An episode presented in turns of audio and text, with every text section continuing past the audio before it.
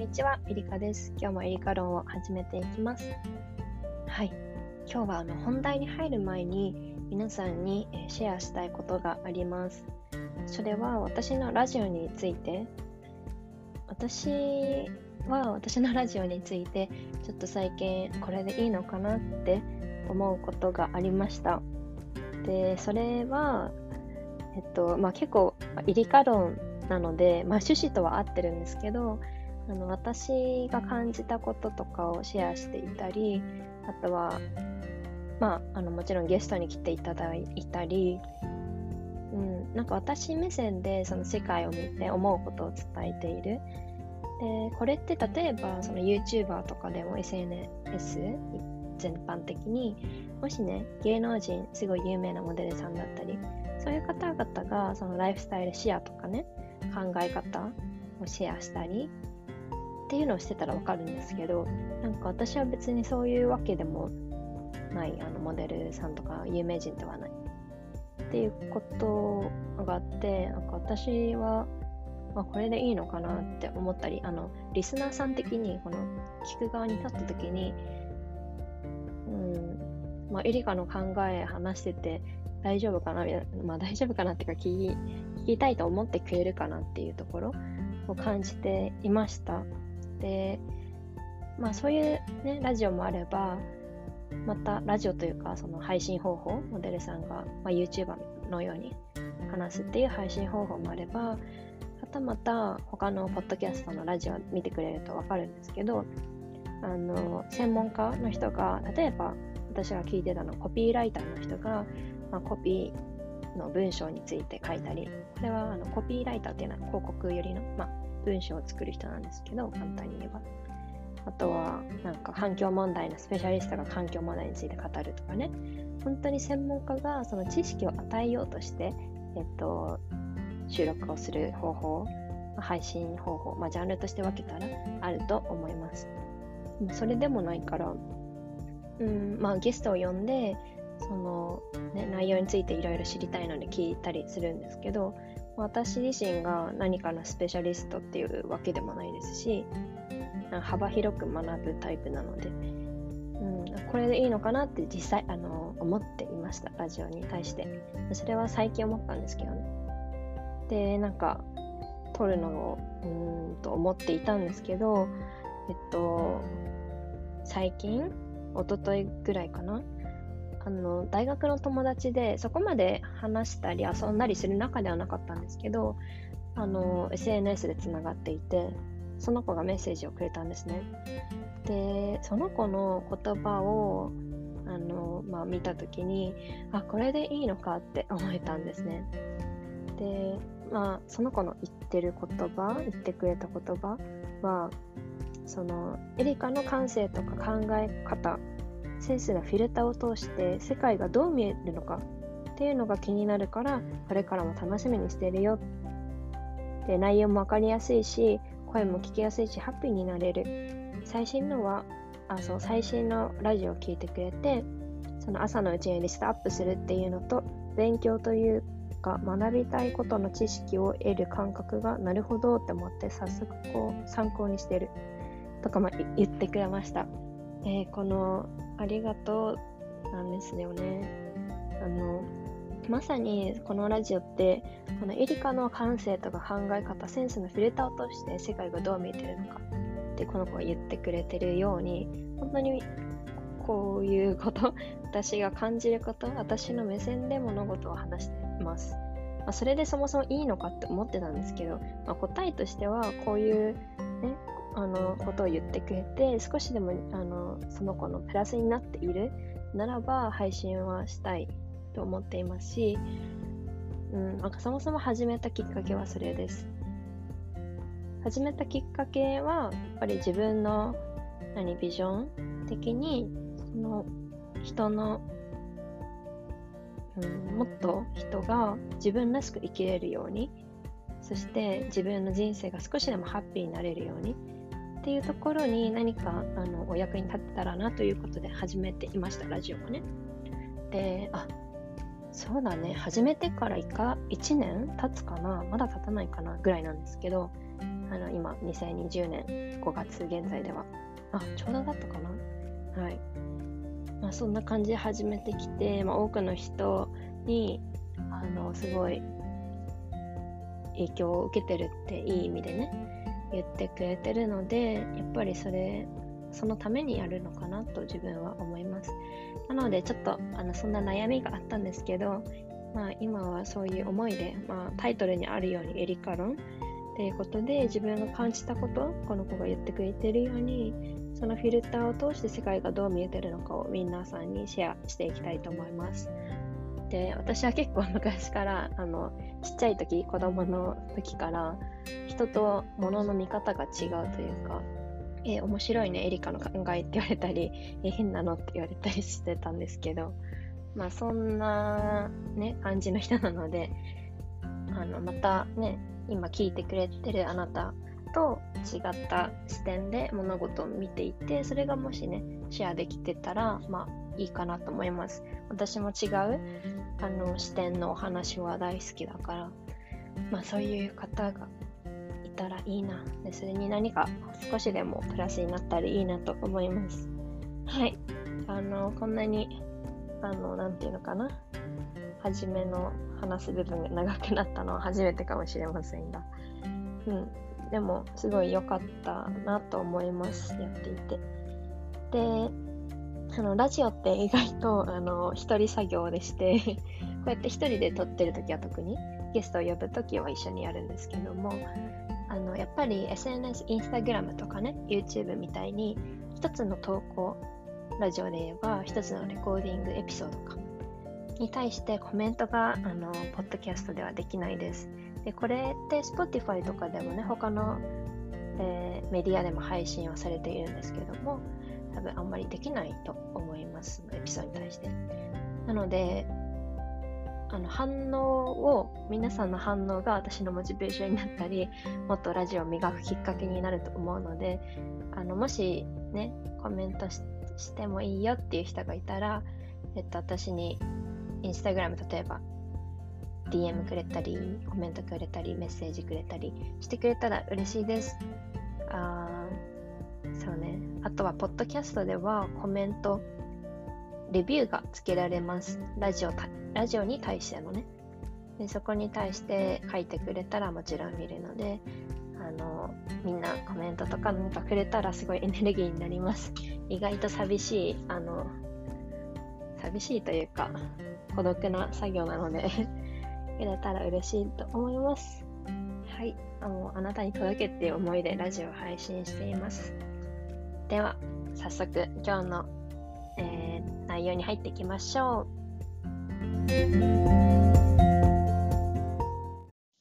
はい、今日は、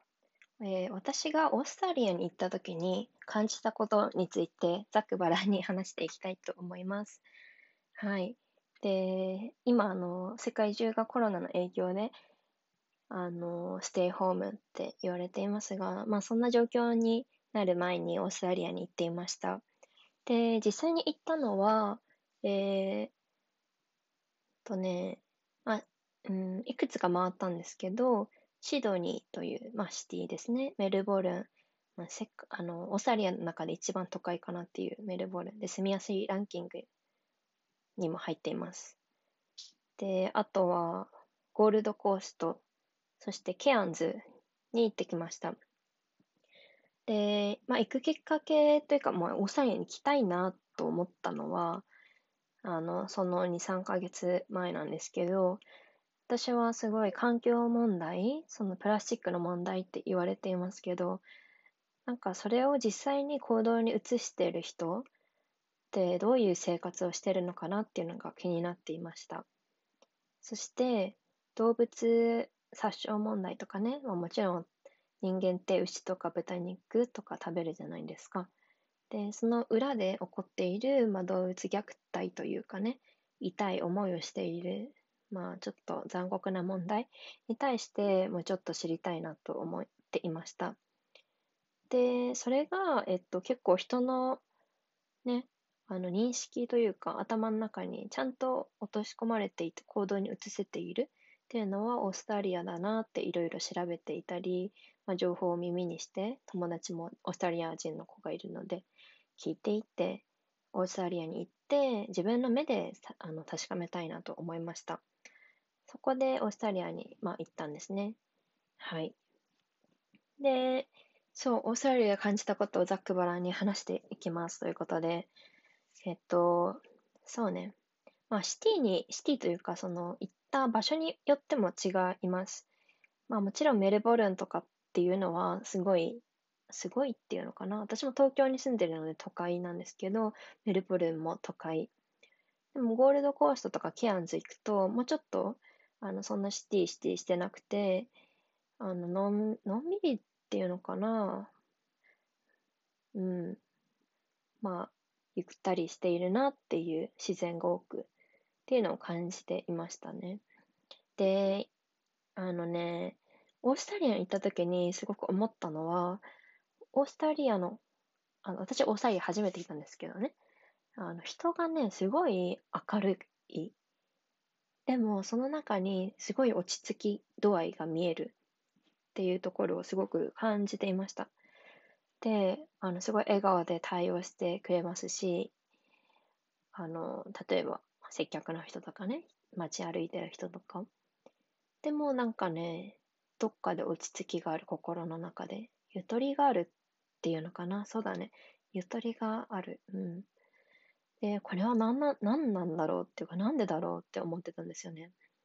で、例えばね、東京と比べてみると、まあ、よあの人によるから、本当にね、あの、細かく困窮したらね、人によるっていうところになっちゃうんですけど、まあ、東京の例えばね、渋谷とか歩いてて、感じることは、やっぱり自分にすごい精一杯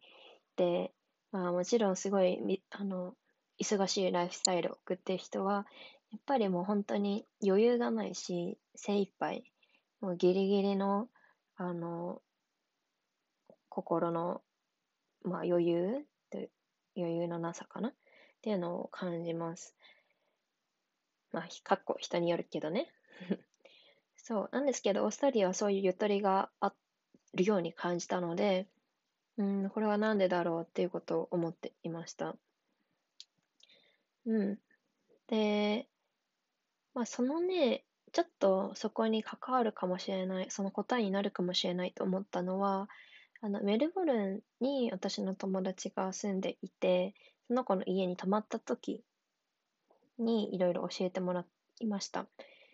で、その子は、うん、なんでこの話になったんだっけな。あの、前、ラジオ一緒にレコーディングしてくれた、あの、子なんですけど、うーん、なんかね、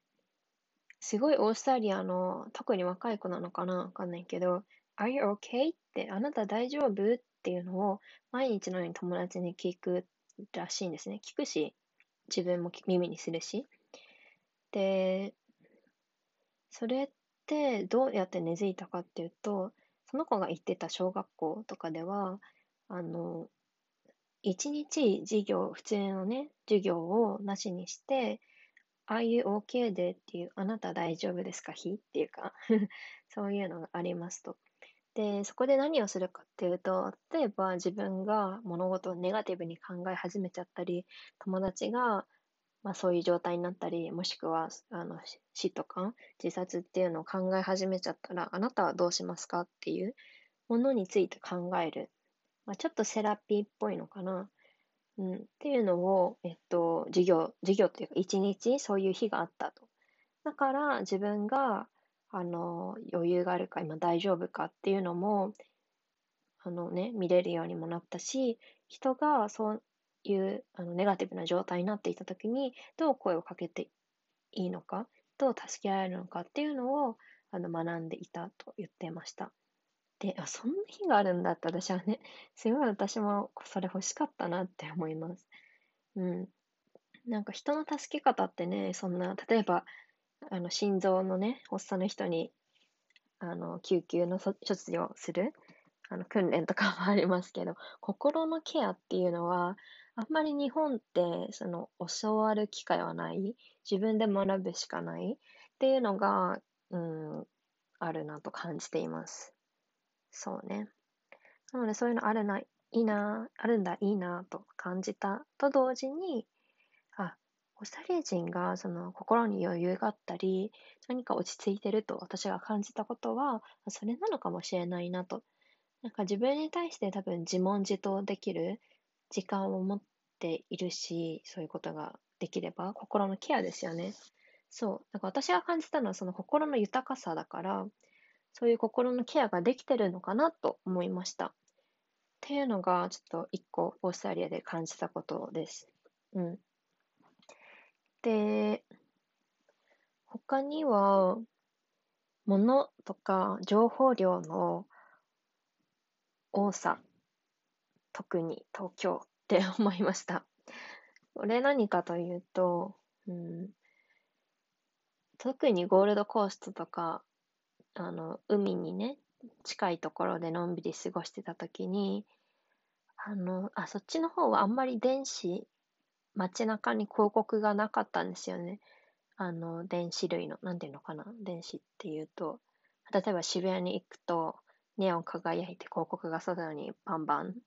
あの貼ってあると思うんですけど、紙媒体じゃなくてね、そういうのがあんまりなかったんですよね。ゴールドコーストとかケアンズとか。で、ああ、なんか本当に日本というか、私は東京に住んで、まあ、生まれ育ってきたので、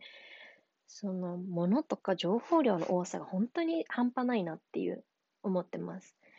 でね、この世界的に見ても、やっぱり東京ってすごい大きい都市に入るじゃないですか。よくあの、海外の映画とかでも都市をピックアップされるときに、あの、パリ、ニューヨーク、東京、とかめっちゃ出てくるじゃないですか。で、そんぐらい都市部なんですよね、やっぱり。だから、あの、ものと情報の多さっていうのはあるのは当たり前なんですけど、うん、ゴールドコースト行った時に、いや、本当に私の周りは情報多すぎだな。で、うん、あとね、物自分の部屋でもそうだけど、あんまりご、あのね、かいそのオーストラリア行った時って、必要最低限のものしかみんな持っていないように感じた。私は旅行に行くとつい荷物が大きくなっちゃう人なんですけど、多くなっちゃう人なんですけど、うん、なんか、そんなに私って物必要かなって、実際のところ、なんか本当はいらないものがあったり、ね、あの、ついつい買っちゃうものがあるんじゃないかなって思いました。うん。で、それってさっきの環境問題にも関わってきて、物をいっぱい買ってその分捨てると、ゴミも増えて、ゴミの山の場所がその世界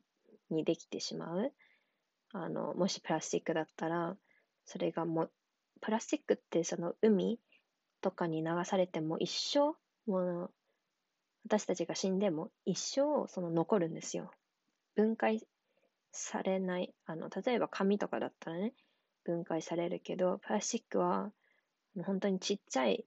あのプラスチックになってそのまま残っていく。で、そんなものをね、あの、出させるっていうのは自分の責任もでもあると思いますし、まあね、そういうものが多すぎるなと思いました。自分の周りにも。まあ、その都市部にも。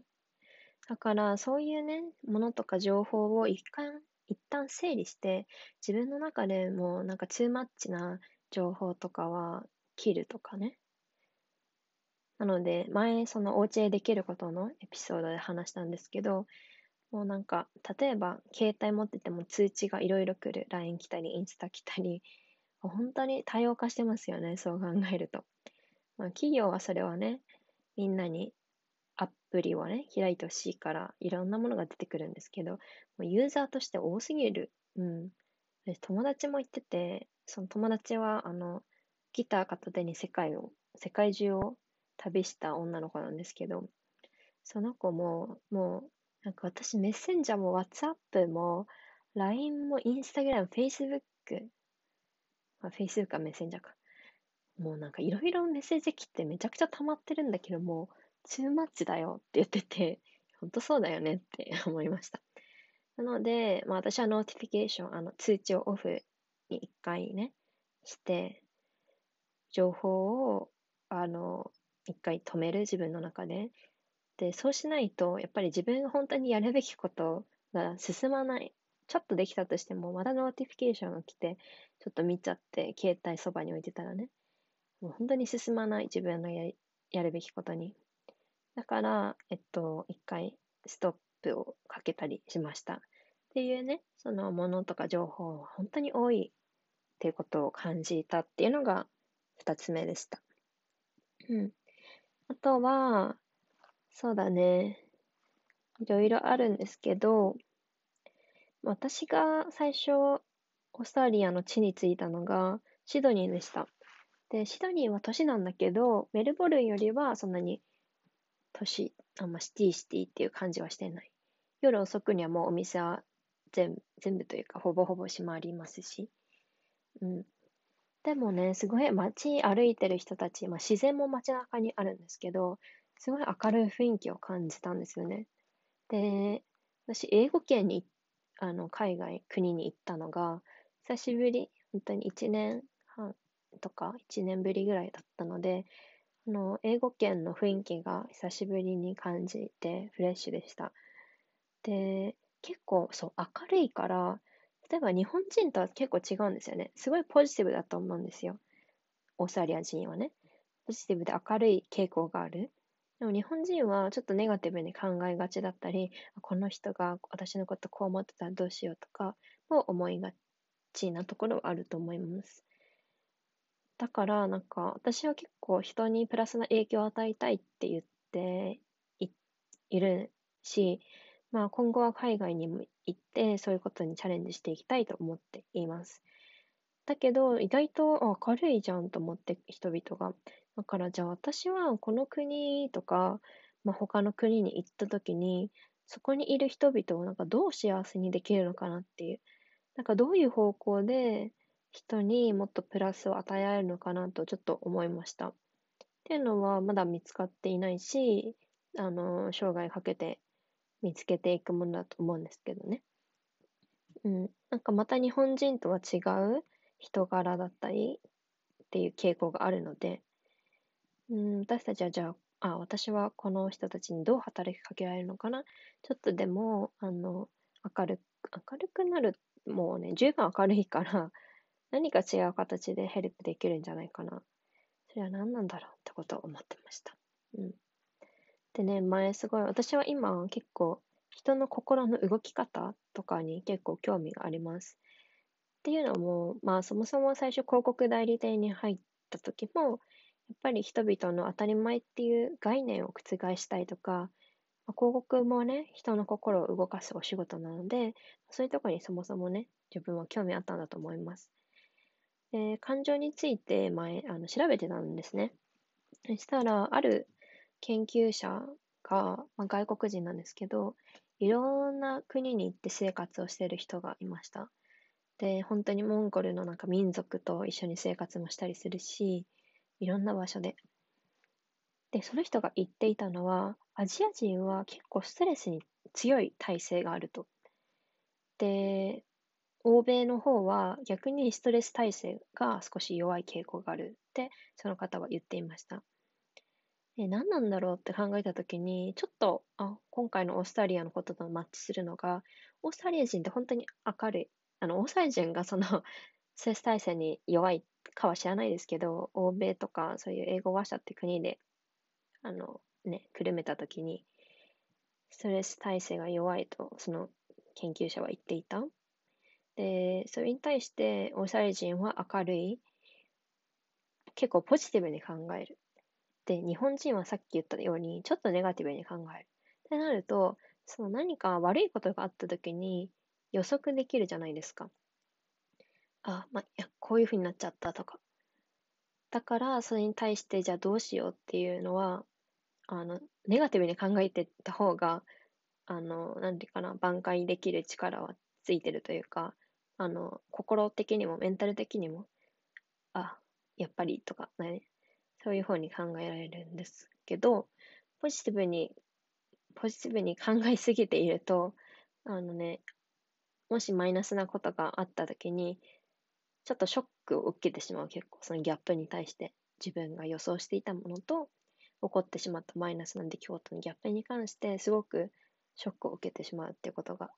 あるのかな？そして、まあそういうのがあるみたいなんですけど、うん。って思ったので、逆にその私がアジア人としてじゃあ海外に出た時に、そういうなんかね、あの、やっぱり海外のそのいい、明るいっていういいところがあるからこそ、ちょっと欠けている部分もあるかもしれない？この違う人から見たら。だからそういう面でお手伝いできるっていうこともあるのかなっていう思いました。だから、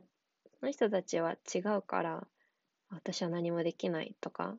じゃなくて、あ、違うからこそじゃあ私ができることがあるんだっていうこともなんか最近、その感情の勉強してて思いました。うん。はい。っていうことが今3つぐらい話したのかな。そう、まだまだあるの。っていうのも、このね、今ノートにちょっと簡単にね、メモしたものを見てるんですけど、あのね、オーストリアに行ってる間に、思ったこと、感じたこと、私忘れちゃったりするの嫌だから、結構メモしてたんですよ。そしたらね、1、2、3、4、5、6、7、8、8ページ？ん？の、9ページ ?9 ページぐらいえこれ何 ?A4 じゃないかな ?A4 よりちょっと小さいサイズのノートに9ページぐらい書いてました。でそんぐらいね、感じたことがあったので、ちょっと、まだあるんです。よかったら聞いてください。うん。で、あとは、うん、ある友達が言ってた言葉、オーストラリア人が言ってた言葉にをと私は思思わされました。まあ、さっきのものが多いっていう話にもつながるかなと思うんですけど、その、まあ、精神を一言で表すと、Do I really need this? 私これ本当に必要って自分に問いかけることです。で、そのさっきメルボルンにオーストラリアの友達が住んでいて、その子の家に泊まったって言ったんですけど、その子といろいろ話してるときに、その子が言ってた言葉です。うん。あの、例えばね、まあ、物とかがありすぎてしまうことも良くないし、なんか物が増えることで、多分、例えばね、自分の部屋に物が溢れたら、自分の思考が鈍るし、なんかやりたいことに集中できないと思うんですよね。で、そういう時、まあ、あと、何かを買おうとするシーンだったり、これどうしようかなって考えてるときに、一言、あの、私ってこれ本当に必要？本当に必要って 問いかけるっていうことが、あ、大事だなと思いました。その子、あの、ブラックフライデーって言って、あの、アメリカとかもはじめ、あれ11月だっけね ?11 月の末ぐらいだっけ？でしたっけ？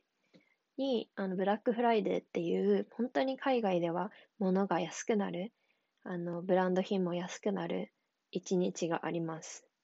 なんでそれができたんだろう？ブラックフライデーなんでブラックなの？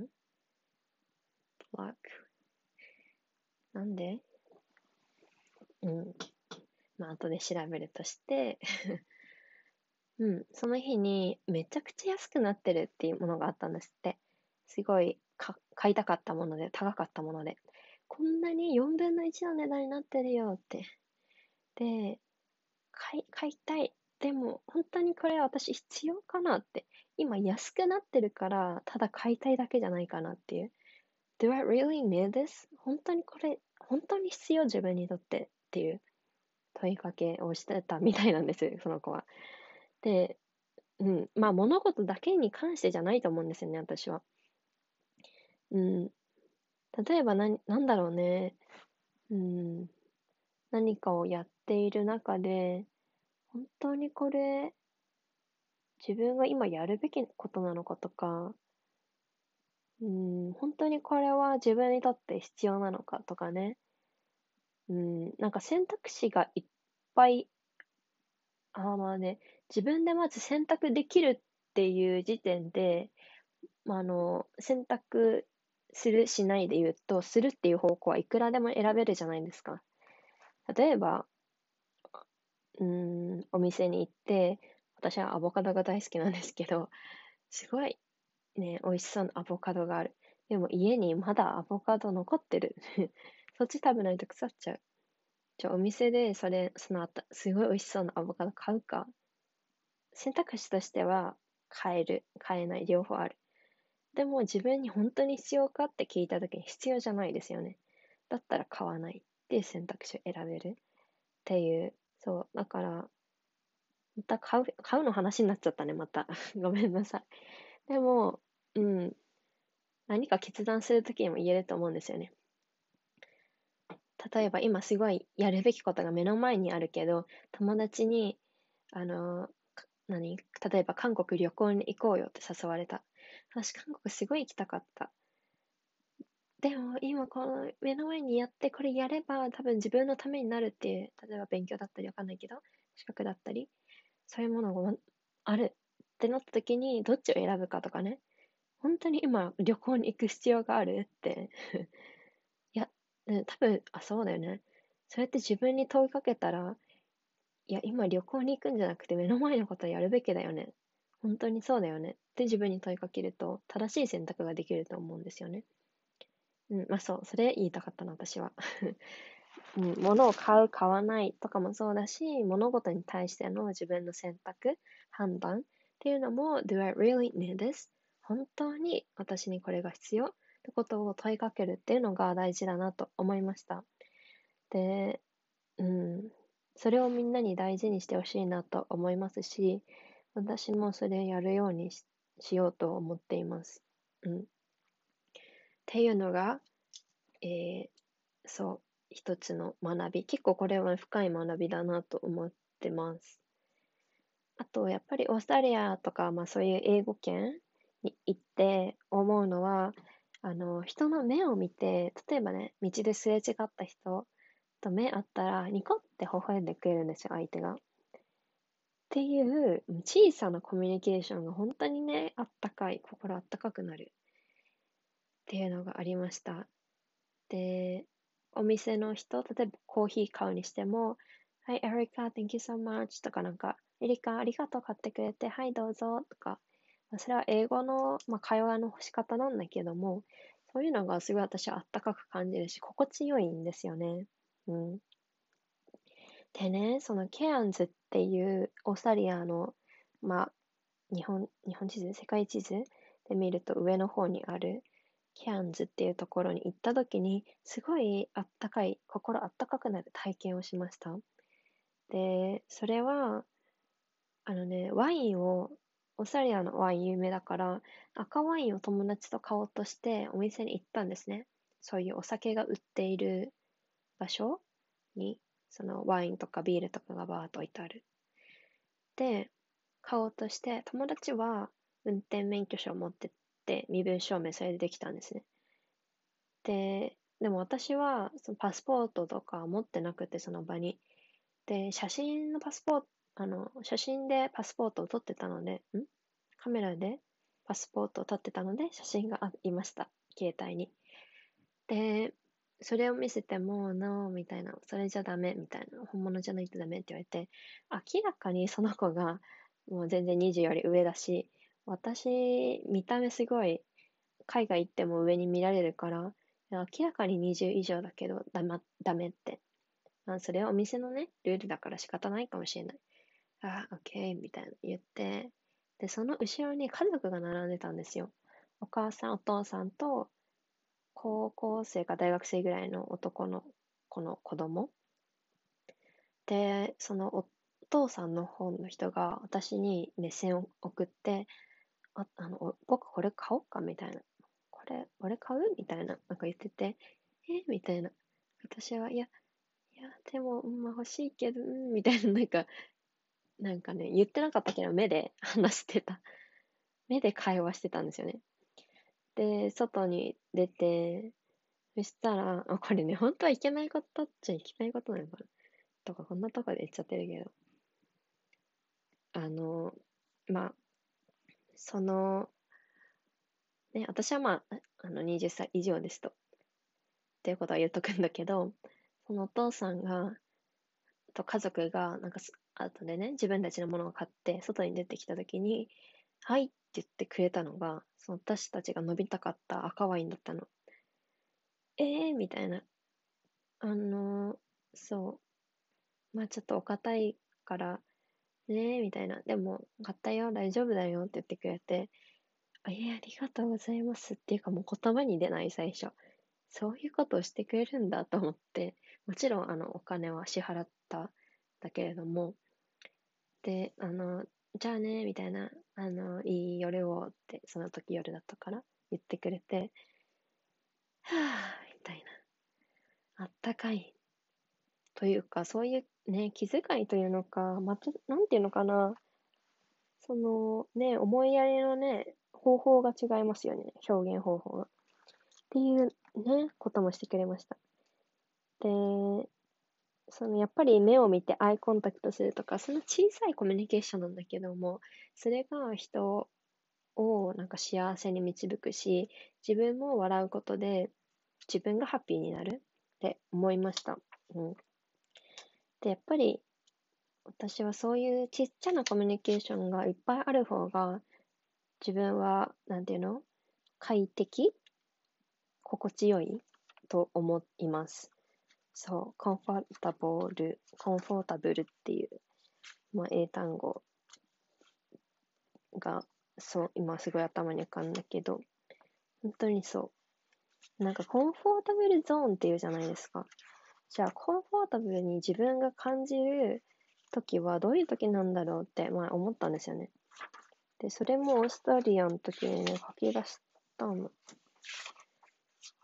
で、それをちょっと紹介すると、やっぱりこうやって笑顔でいろんな人とコミュニケーションが取れること。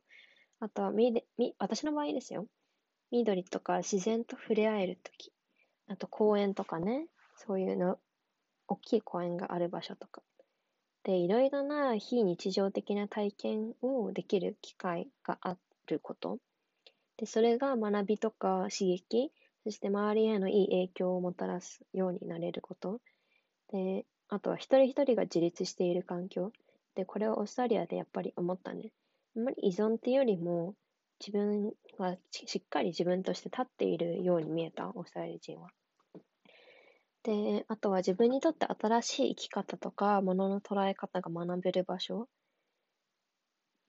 なおが生まれ体験しやすいして。ああ、ニューが、ああ、その横に書いてあったメモがやっぱり新しい物事が生まれて、それを体験やすい都会がいいのかなって書いてありました。やっぱり新しいものをね、どんどん取り入れていくってことは、まあね、そういう、例えばテクノロジー系で言うとアメリカのね、あの、西海岸とか、シリコンバレーはもちろんだし、ああいう場所とか、まあアウトだったニューヨーク、かんない、シンガポールとか、いろんな場所があるかもしれないけど、やっぱりそういう新しいものが続々生まれていく場所に自分はいるのがいいのかなと。まあ、その、やっぱりさっき言ったものとか情報は、その絵は多くなると思うんですけどね、そういう場所は。あとは、暖かめで肌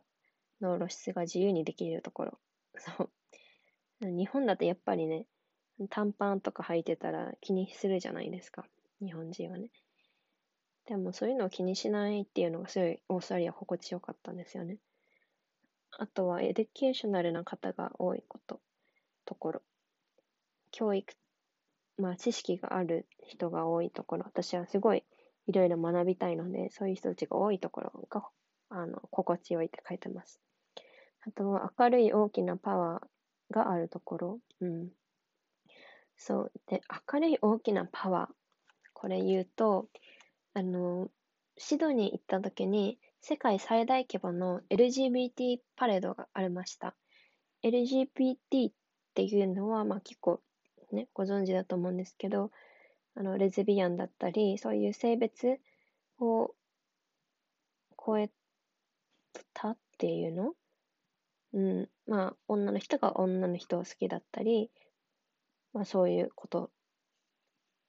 まあ、うん、うまく説明できないな。LGBT、あ、まあ、もしわからなかったら調べてください。でも、まあ、そういう、か、うん、人で、そのパレードがあったんですよね。やっぱりもう最近は LGBT もすごい世界的にあの受け入れるようになったし、まあ、まだね、まだまだのところもあるんですけど、もちろん。で、そのパレードがシドニーにあったので行ってきました。で、うん、そこで感じたのは、あすごいみんな明るくて元気で、やっぱり世界中を巻き込む物事、その LGBT も受け入れられるようなったりね、そういう物事ってやっぱりすごい明るい、大きな強いエネルギーを持ってるんだと思いました。で、そう、明るくて高いエネルギーっていうのがすごい大事だと思います。なんかちょっと、うんと思うようなエネルギーの人たちも私は実際いるですよね。あんまりその周りにはいないけれども、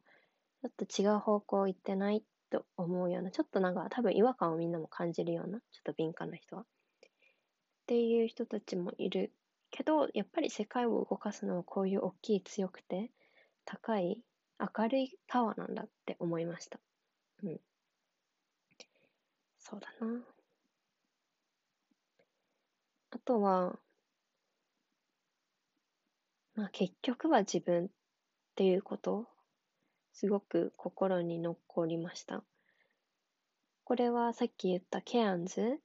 に行った時に、えっと、世界最古の熱帯雨林があります。ケアンズにね。で、そこに行ったんだけども、もう本当にね、ジャングルみたいな森の中なんですよ。で、すごい歩いて楽しかったんだけど、ね、もう本当に何もないぐらいまあ、ちょっと村みたいなところがあって、そこに日本人の人がね、お店やってたりして、へえーと思って、あの、お店って言っても本当にちっちゃいところで木で作られたような場所で、もうお話もすごい楽しかったんですけど、そう。で、帰りね、帰るときに、もうケーブルカーがあったから、ケーブルカー乗ろうって言って帰ったんですよ。まあ友達と行ってて。で、かえあのケーブルカーもそもそもね、人がそこまでいないんですよ。で、ケーブルカー乗ってる時に、本当にもうね、高いところケーブルカー通るけども、下は本当に木とか緑ばっかり。もう一面ブワーっと緑。森。熱帯雨林です。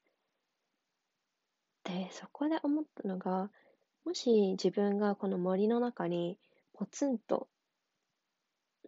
まあ落とされたら、自分がね、自分しかいなかったら、結局どう生きていくかっていうのは本当に自分次第だなってなんか思ったんですよね。なんかこの地球規模で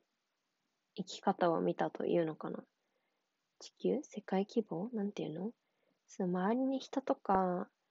ね、人とね、関わらない人生なんてないんですけど、人がもしね、自分の周りいなくて、ポツンとこの森の熱帯雨林の中に落とされたら、一日一日を生きるって本当に自分次第だなって。自分がもう少しでもこうしようとポジティブに考えられたら、ね、少しでも楽しみを見出せたら、それは明るい方向にその変わっていく自分自身が、そして人生が。でもちょっとでも、あ、もう一人だとか、その森の中で、本当にもう無理とかね、ネガティブな方に思っちゃったら、本当にね、あの、死んじゃうかもしれない。究極論。あの、ネガティブにな、人生になってしまう。だから本当に自分の考え方だったり、ものの捉え方、感じ方でどう自分の人生にそれを吸収していくか、それとも吸収しないのかっていうのは本当に大事だなって、結局は本当に自分なんだなって思いました。わかるかな？うん。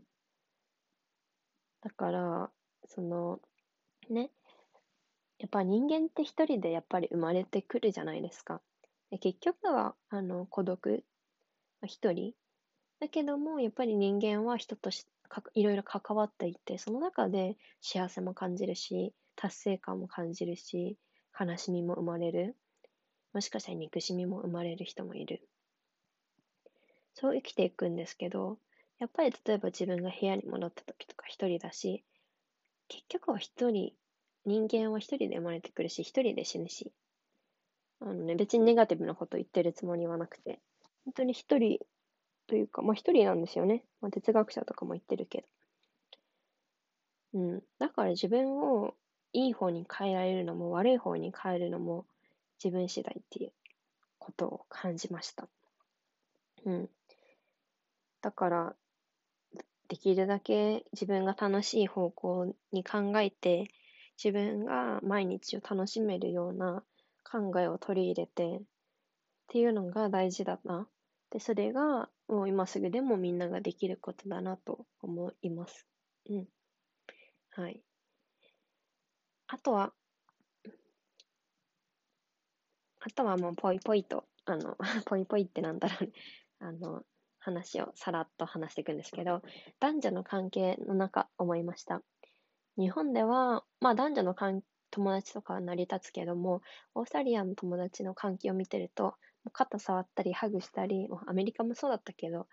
あの、すごいね、なんていうのかな、スキンシップが多いうん。私は結構スキンシップ好きで、女の子の友達ともハグしたりするし、まあ、その海外経験あったりする子も、が多いんだけどね。で、やっぱりハグとかって落ち着くじゃないですか。ちっちゃい時お母さんに抱っこしてもらったり、ハグした時も落ち着くと、落ち着いてたと思います。でも大人になってそれがね、なくなっちゃうっていうのは事実としてあって、でも私は結構そういうの好きなので、やっぱり性別関係なくそういう関係を築ける、築けるっていうのはいいなと思いました。で、なんか、例えばね、女と男は友達関係が築けないと思ってる人もいるんですよね。私はあんまりそれは思っていなくって、なんかね、性別を意識して、その人との関係性を、えっ、ー、と、何ストップしてしまうっていうのは本当にもったいないと思う。うん。うん。もったいないよ。だって、その人はその人として生まれていいとこもあれば、自分の刺激になるとこもあるかもしれない。でもそれを、例えば、男だから女だからとして、例えば、あとは、年下だから、年上だからとかね、そういうので切ってしまうっていうのは、切ってしまったり、まあ、話せないっていう状態になっちゃったら、うん、もう何も知ることができないよね。まず知ることをしないと何も始まらないと思っているので、なんかそういうね、性別を気にしないで、いろんな人とね、仲良くなれるっていうのいいなと思いました。またスキンシップもいいなと思いました。はい。あとは、まあ、ビーガンのことにもついて学んだ。で、あ、そのことについては、ラジオで、えっと、もう、レコーディングをしているので、ぜひ見てください。20、ハッシュタグ24だね。ビーガンについて、ポッドキャスト、撮っています。はい。で、あと、最後にしようかな。最後は、えっと、本当に友達の大切さっていうのも気づきました。で、途中、別れてしま、別れてしまったというか、あの、バイバイしたんだけども、あの、お互い用事があったのね。で、も結構オーストラリアである人と一緒にいました。で、その子は、本当に、あの、ベストフレンドってお互い言ってるんですけど、心が通じ合う。本当にね、不思議なぐらいな心の通じ合いを感じる子です。で、なんかね、コスタリアの時に一緒に泊まっていて、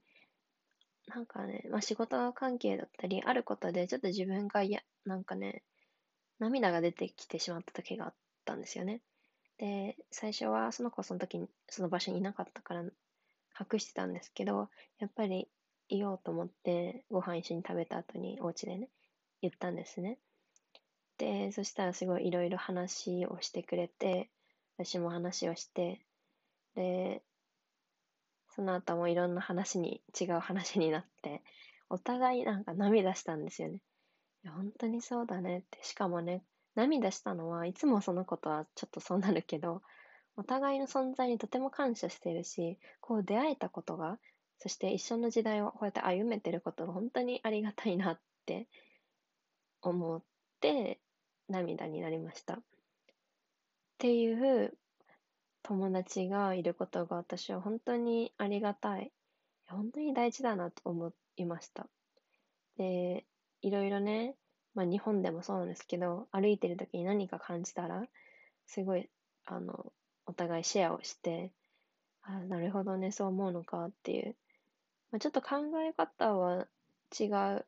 なんていうのかな感覚？なんていうのかな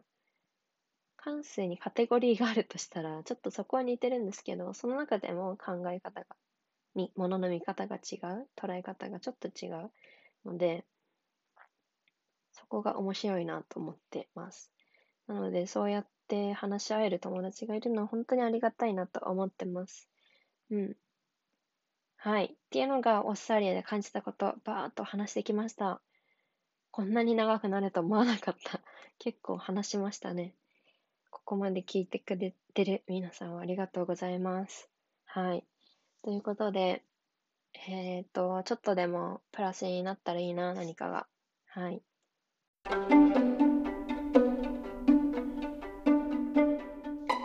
今日も聞いてくれてありがとうございました。はい。で、まだまだそのラジオで何を話してほしいかっていうのは募集しています。なのでコメントだったり私へのメッセージ、ぜひ送ってください。で、そうだね。今ある人から来てるのは、その好きな映画だったり、またもっとエリカの世界観でフィルターでもの感じたことをシェアしてほしいっていうこととかを来てるので、そこら辺は話せていけたらなと思います。はい。エリカのフィルターで見ることか、あ、でもね、最近感じたことはシェアしていこうかな。はい、と思います。皆さんいつも本当に聞いてくれてありがとうございます。はい。では、素敵な日をお過ごしください。またね